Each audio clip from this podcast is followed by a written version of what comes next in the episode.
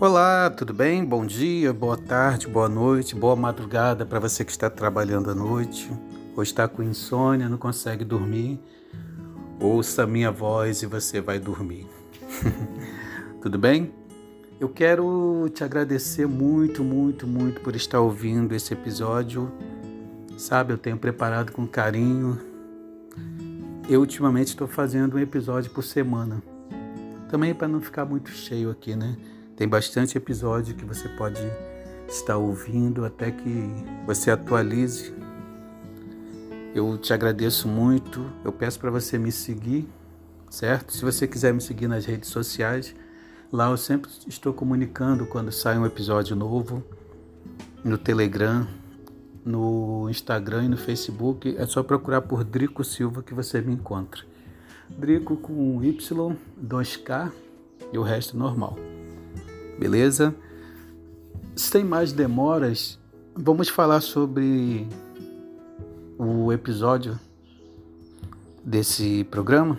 Se chama Síndrome de Gafanhoto. O que, que, é isso, Síndrome de Gafanhoto? Da onde eu tirei isso? Por que, que eu estou falando sobre isso? Né? Qual é a referência? Às vezes você ouve um termo e nem sabe a origem dele, nem sabe de onde surgiu. Mas a síndrome de gafanhoto eu li no livro do Max Lucado, onde ele fala sobre essa síndrome e ele usa o texto que eu vou usar agora. Na verdade, eu não vou ler o texto, só vou te contar a história desse texto. Na Bíblia, né, existe um texto bíblico, para quem vê novela aí da Record já entende o que, que eu quero dizer, que fala sobre Canaã, sobre o povo de Israel chegando na terra prometida. E ali, quando eles chegam naquela terra, né, o povo de Israel já tinha passado 400 anos no deserto, no Egito, e 40 anos no deserto. Então, quando chegou naquela terra que Deus prometeu, a terra estava povoada, mas aquela terra era uma promessa para o povo de Israel. Então, eles chegaram ali e viram que tinha é, gente morando ali. Então, Moisés ele enviou 12 pessoas, que na Bíblia chama de espias, né? E eles foram lá espiar a terra. Doze pessoas chegaram lá, né, escondidos, e observaram. E aí voltaram. Só que desses doze, somente dois estavam otimistas, que era Josué e Caleb. Mas os outros dez chegaram apavorados, chegaram aterrorizados, dizendo, né, que aquela terra era boa, realmente tinha cacho de uvas que mais de uma pessoa carregava e era uma terra que manava leite e mel. não sei o que isso quer dizer, mas devia ser alguma coisa muito boa. E cara, naquela época, né, era uma terra de riquezas. E eles chegaram desanimando a multidão, dizendo primeiro as vantagens e depois disseram que naquela terra tinha gigantes. Eu vi ali gigantes, assim eles dizem, né? Nós, vi, nós vimos ali gigantes que eram aos nossos olhos como gafanhotos, né? Nós éramos como gafanhotos. Aos olhos deles, nós éramos como gafanhotos. Então, se você notar, os habitantes daquela terra ali não viu esses espias, não viram os espias, mas os espias chegaram para Moisés dizendo: olha, aos olhos deles, nós éramos como gafanhoto. Você entendeu essa sutileza?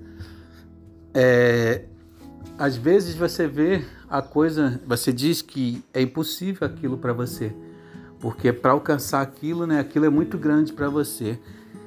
É uma injustiça que a gente comete, né? Para ser breve no episódio, eu acho que não vou conseguir ser tão breve assim, mas o resumo é o seguinte: alguns de nós cometemos essa mesma injustiça quando nos diminuímos diante dos problemas, mitigando toda a probabilidade de sucesso, certo?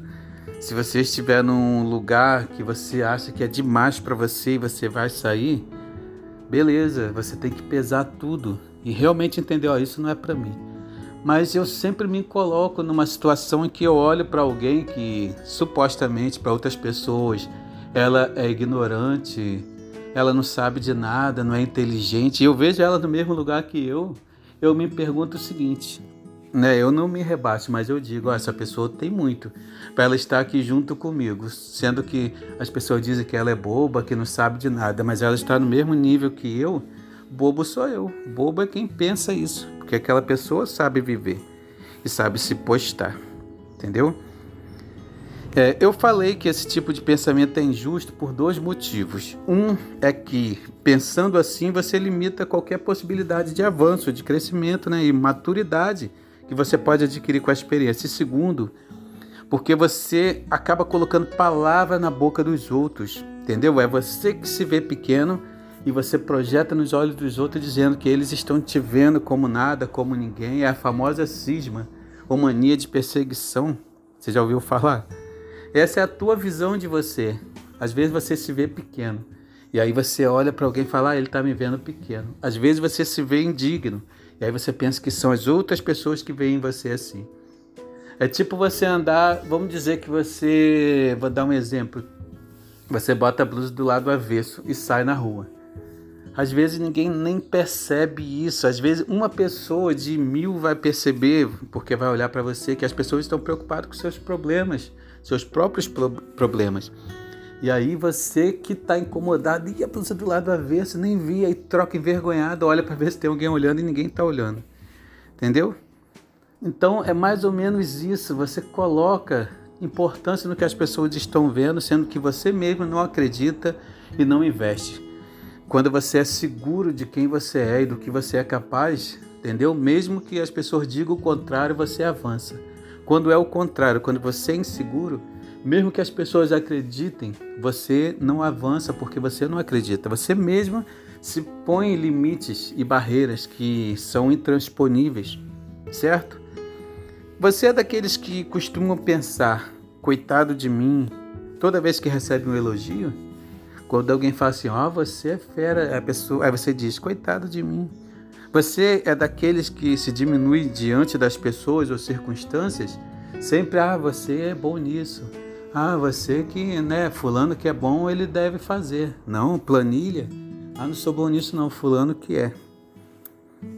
Você costuma se nivelar por baixo, se acha sempre o zero à esquerda? O coitado indigno acha que o mundo conspira contra o teu crescimento? Tipo dizer que, ah, é, isso não é para mim não, ah, as pessoas não me valorizam não, ah, eu sou, eu nasci para sofrer mesmo. Né? Ou você é daqueles também que pensa que tudo de bom só acontece para os outros. Acaba acreditando em karma, é fatalista se você pensa dessas formas que eu te falei, então você pode sofrer com essa síndrome de achar tudo grande e você pequeno, que nada é para você. Né? Mude o teu modo de ver, mude o teu jeito de se ver. Invista em você, se aceite, acredite no teu potencial e ainda se elogie, se valorize, se, se conheça. Esse tipo de pensamento pejorativo, essa ausência de autoafirmação, só vai te fazer afundar mais e mais para dentro de você e você vai acabar daqui a pouco tendo uma depressão, uma tristeza profunda. Entendeu? E além do mais, vai te tornar uma pessoa amarga, sabe? Nociva, repelente, aquela pessoa que ninguém quer estar perto. Então, nós estamos em fevereiro de 2021. Então, aproveita que o ano está começando. Né? Tenha grandes ideias, tenha sonhos. Sonhe grande. Pensa que nada é demais para você, nada é impossível para você, nada é tão difícil que não valha o esforço. Exercite também tua mente a te ver com mais dignidade, sabe? Você merece sim. Você é um ser humano, você nasceu, você tem valor. Toda vez que a mentalidade derrotista, essa mentalidade, essa síndrome de gafanhoto tentar te seduzir, não permita. Certo? Essa síndrome de gafanhoto, esse pensamento simplório, não pode estar para sempre com você, senão as oportunidades serão perdidas e o que vai sobrar para você será apenas isso: sobras. Ano novo, vida nova, mentalidade renovada. Você precisa acreditar na mudança. Você tem que acreditar em você e não se esqueça. Os problemas só são grandes porque a tua fé é pequena. Se cuida e aproveite o dia.